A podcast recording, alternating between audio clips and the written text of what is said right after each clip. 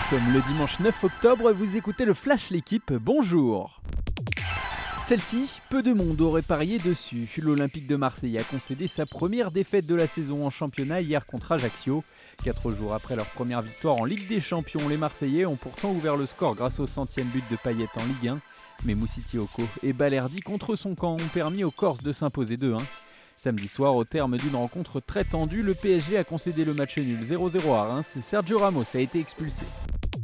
À l'Olympique lyonnais, en ce moment, il se passe plus de choses en coulisses que sur le terrain. Avec un point pris sur les 5 derniers matchs, l'OL traverse une crise sportive qui pourrait coûter sa place dès ce dimanche à l'entraîneur Peter Bosch. Le néerlandais est d'ailleurs en colère et s'est expliqué avec son capitaine Lacazette qui l'a critiqué vendredi soir après le match nul contre Toulouse.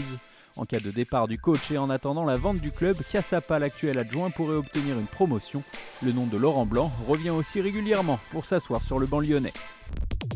Et de deux pour Tadej Pogacar, le coureur slovène s'est adjugé le Tour de Lombardie pour la deuxième année consécutive hier. Il compte désormais trois monuments à son palmarès. Sur les routes italiennes, il s'est imposé au sprint devant Henrik Mas. Une course qui marquait également la fin de la carrière de deux immenses coureurs du peloton, Vincenzo Nibali et Alejandro Valverde, respectivement 24e et 6e à l'arrivée. Autre événement sur la planète vélo hier, le record de l'heure battu par Filippo Ganna qui a parcouru 56,792 km en 60 minutes. Le choc n'a pas été au bout. Novak Djokovic a profité hier de l'abandon de Danil Medvedev pour rallier la finale de l'ATP 500 d'Astana. Dans ce premier affrontement de la saison entre les deux hommes, le russe a abandonné à un set partout à cause d'une gêne aux ischio-jambiers. Djokovic visera ce dimanche un 90e titre en carrière face au grec Stefanos Tsitsipas. Merci d'avoir écouté le Flash l'équipe, bonne journée